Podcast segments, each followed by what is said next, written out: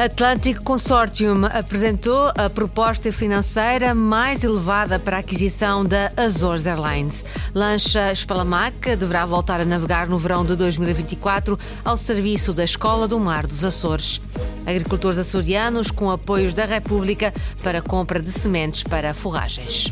Quanto ao tempo para amanhã, conte com uma terça-feira com muitas nuvens em todo o arquipélago dos Açores, ainda assim com abertas. Ao final do dia deverá chover nos grupos ocidental e central. Temperaturas máximas previstas: 25 graus em Angra do Heroísmo e Ponta da Algada, 27 na Horta e também em Santa Cruz das Flores. Seguimos para as notícias da região, edição das 18 horas com a jornalista Lília Almeida.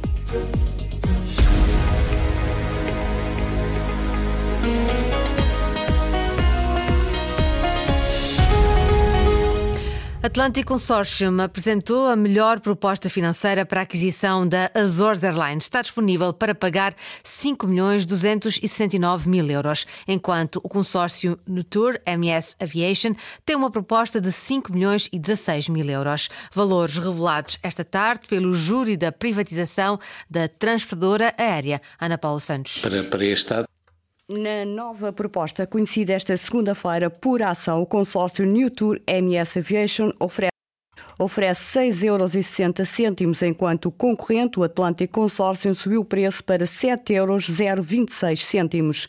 A abertura das propostas candidatas à privatização da Azores Airline foi retomada hoje, depois de há uma semana os concorrentes terem apresentado para a compra da companhia aérea um valor idêntico. Agora, com as novas propostas e os valores diferenciados, o presidente do júri, Augusto Mateus, diz estarem reunidas as condições para que o concurso prossiga com ambos os concorrentes em jogo. Para, para este ato está preenchido tudo o que era necessário, estão apresentados os, os dois novos preços, do ponto de vista do caderno de encargos e daquilo que o júri tem que seguir, está, tem conteúdo, há melhoria uh, dos preços, as propostas separaram-se, uma apresenta um preço superior à outra, uh, os valores são aqueles que eu referi. Os valores são aqueles que o presidente do júri referiu, foram revelados logo no reinício do ato público por Augusto Mateus. Em relação a, ao Atlântico Consórcio, é apresentado um novo preço, 7 euros 026 cêntimos. Do lado do, da segunda proposta a chegar, temos um envelope que diz não confidencial, é um envelope que diz confidencial. Há uma revisão do, do preço para 6,60 euros no total, e pela compra de 76% do capital social da Azores Airlines, o consórcio New Tour MS Aviation oferece 5 milhões e 16 mil euros, enquanto por menos capital social, por 74,85% do capital social, o Atlântico Consórcio apresenta a proposta mais elevada, 5 milhões 269 mil euros. O preço não é determinante neste processo, vale 15% nos critérios para apurar qual a melhor proposta para a compra da Azores Airlines. Questionado pela Antena 1 sobre a existência de um conflito judicial entre a SATA e um dos representantes do consórcio Atlantic Consortium, Augusto Mateus admite solicitar informação sobre o caso que envolve a empresa Idea Station, detida a 100% pelo empresário Luís Nunes. Do ponto de vista formal, o que posso dizer como Presidente do Júri é que não tenho conhecimento, terei, todo, terei conhecimento de tudo o que eu solicitar e que, e que não tenha, e portanto tenho variedíssima informação a que vou acedendo, não é? E o júri decidirá solicitar mais informação ou usar aquela. Não, não fique a olhar para o lado, não é? Augusto Mateus, presidente do júri, admite solicitar informação sobre o caso que envolve a empresa Ideia Station, detida a 100% pelo empresário Luís Nunes. Questionado pelo jornalista, o presidente do governo diz que só se pronunciará na conclusão do processo de privatização da Azores Airlines, mas Jean Manuel diz-se tranquilo que o mercado está a funcionar. Eh, eu gostaria de não pronunciar-me sobre esta matéria, porque é o mercado a funcionar e é da responsabilidade do Conselho de Administração da SATA eh, dar eh, cumprimento aos objetivos no integral cumprimento do plano de reestruturação da SATA. No fim, terei todo o gosto em pronunciar-me sobre conclusões e não apenas agora fazer comentários, porque o Presidente do Governo não é um comentarista. O Presidente do Governo não se quer pronunciar sobre o processo de privatização, diz que o mercado está a funcionar. Está concretizada a cedência da Espalamaca à Associação para o Desenvolvimento e Formação do Mar dos Açores. A lancha de passageiros vai ser reabilitada nos estaleiros da Naval Canal e deverá voltar a navegar no próximo verão ao serviço da Escola do Mar dos Açores. David Borges. A cedência da antiga lancha de passageiros à Associação para o Desenvolvimento e Formação dos Açores é um momento histórico para José Manuel Bolieiro. Na cerimónia de hoje, o Presidente do Governo sublinhou que a recuperação da Espalamaca permite resgatar o património do canal, disponibilizando à comunidade para formação e também para visitas turísticas. Além da formação profissional dos alunos da Escola do Mar, também ser uma oportunidade turística, porque vai navegar e dar memória e identidade com uma narrativa ajustada a quem usar a espalamaca para, desde logo, fazer visita e saber e conhecer a nossa história. A espalamaca segue ainda no dia de hoje dos estaleiros de Santo Amaro para os da Naval Canal, na Madalena, onde será concluído o processo de recuperação com valor de 200 mil euros. A expectativa é que a antiga lancha de passageiros fique pronta a navegar até o próximo verão. Nós estamos uh, cientes de que estes encargos andarão à volta das duas centenas de milhares de euros e, portanto, não é esse valor que uh, retrai o objetivo, porque o objetivo e o dever que temos com a memória e com a nossa identidade é muito maior do que este valor. E naturalmente que vale a pena este investimento. O processo de recuperação da Espalamaca arrasta-se desde 2014, quando a lancha chegou ao porto de Santo Amaro para ser reparada pelo mestre João Alberto Neves. A cerimónia de cedência da embarcação decorreu esta manhã em Santo Amaro, mas não agradou a todos. Há mesmo alguma contestação na freguesia. O dia foi de festa para o governo, mas de tristeza para os santamarenses. Depois de acompanhar nos últimos nove anos a reconstrução da Espalamaca, a população esperava assistir à entrada da lancha no mar. A opção governamental foi transportá-la até à Madalena por terra, o que para Margarida Neves, viúva do mestre João Alberto Neves, responsável pela reconstrução da Espalamaca, é um enorme desrespeito para com os construtores navais da freguesia. Disseram-nos que ela não ia por, por mar porque estava inapta. Eu acho que é uma falta de respeito pelos construtores navais de Santo Amaro, porque ela foi feita em condições para ir para a água.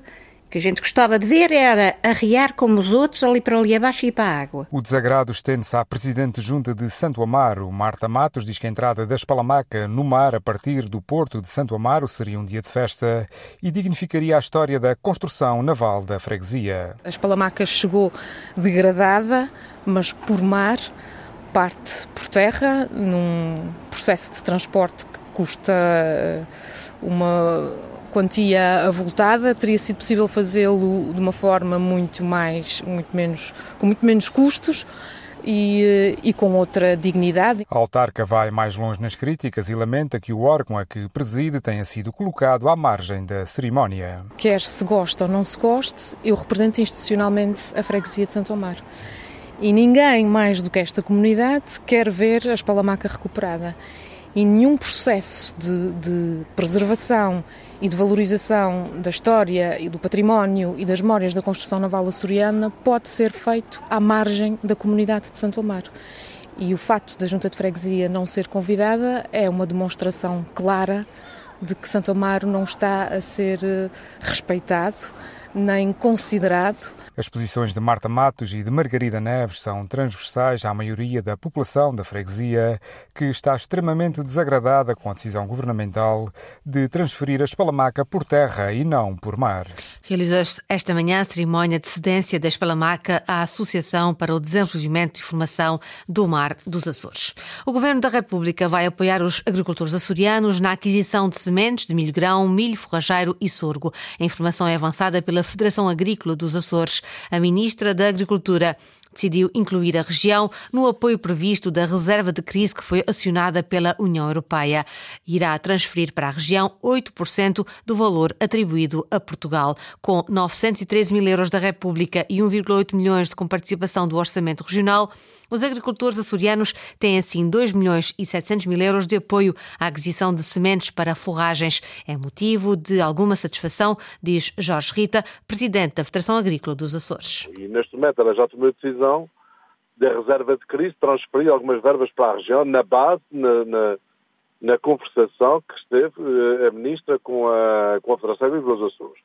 Isso é a razão para nós mostrarmos alguma satisfação em relação a essa matéria. Ajudas essas que, juntamente com as ajudas do Governo Regional, irão diretamente para o milho forageiro, o milho, o milho de sementes e sur, como foi feito o ano passado, derivado atendendo à crise que que tem acontecido nos custos de produção.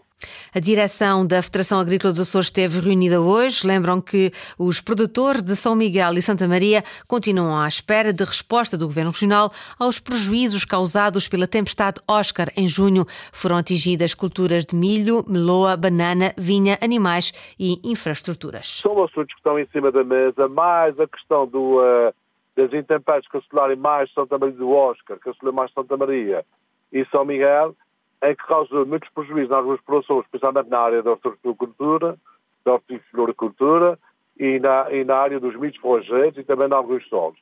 E nada disso ainda foi feito pelos serviços de desenvolvimento agrário isso foi feito, nós não temos conhecimento. O representante dos agricultores açorianos insiste noutras reivindicações, como a inclusão dos Açores no Pacto de Estabilização e Redução de Preços dos Bens Alimentares. Jorge Rita quer também um reforço do número de direitos ao prémio à vaca leitante para animais registados no setor da carne. Águas de esgoto e o transporte de turistas em motas estão a ameaçar a Lagoa da Caldeira do Santo Cristo, em São Jorge. A denúncia é feita pela Associação de Produtores da Maijoa da Fajá e pede limites nas visitas àquela área ecológica especial. Inês Linhares Dias. A zona está classificada como paisagem protegida, mas a Caldeira do Santo Cristo, em São Jorge, está sob pressão devido a construções indevidas, sem um sistema de saneamento adequado e ao excesso de turistas que visitam o local. José Borges, presidente da Associação de Produtores de Ameijoa da Fajã do Santo Cristo denuncia a degradação daquela reserva natural. É o que eu já ando a alertar há 20 anos. Tinha sido, primeiro de tudo, antes da água e da luz, tinha sido o saneamento básico a retirar aquelas águas todas das fossas céticas. É que toda a gente anda a comprar terrenos rústicos, quase a ter uma licença, e depois compra motas para andar a fazer o transfer de pessoas, que é proibido que a licença dá é de utilização a chegar à sua casa, ou à sua casa ou ao seu terreno, e mais nada. E é isso mais aquela, aquela é dia de noite. Em declarações à Lusa, o produtor defende a necessidade de limitar a quantidade de visitas àquele local. A Fajã do Santo Cristo, como todas as outras fajãs jorgenses, integra a lista de reservas naturais da biosfera da Unesco. A caldeira é também reconhecida pela Convenção sobre as Zonas Úmidas de Importância Internacional.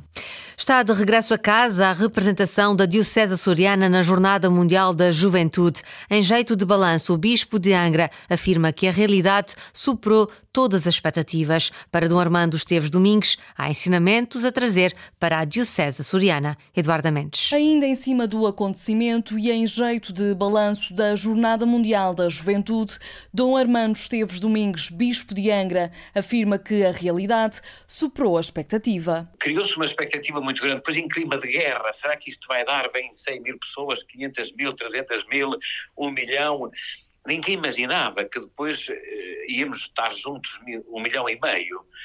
Uh, isto foi certamente uma bola de neve, é? de gente que busca algo de diferente, de novo.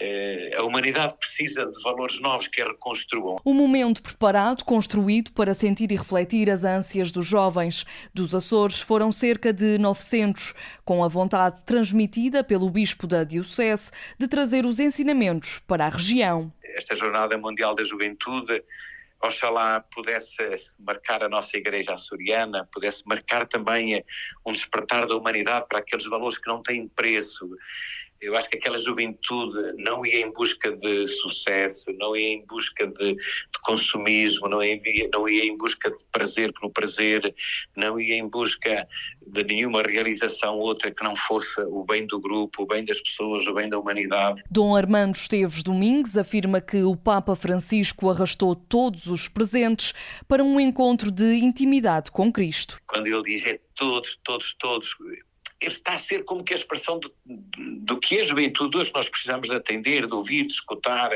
Nele está a ânsia da alegria, da felicidade, da paz, da justiça valores que não se pagam. Para o Bispo de Angra foi um encontro com a espiritualidade de todos que superou o que a comunidade tinha como expectativa.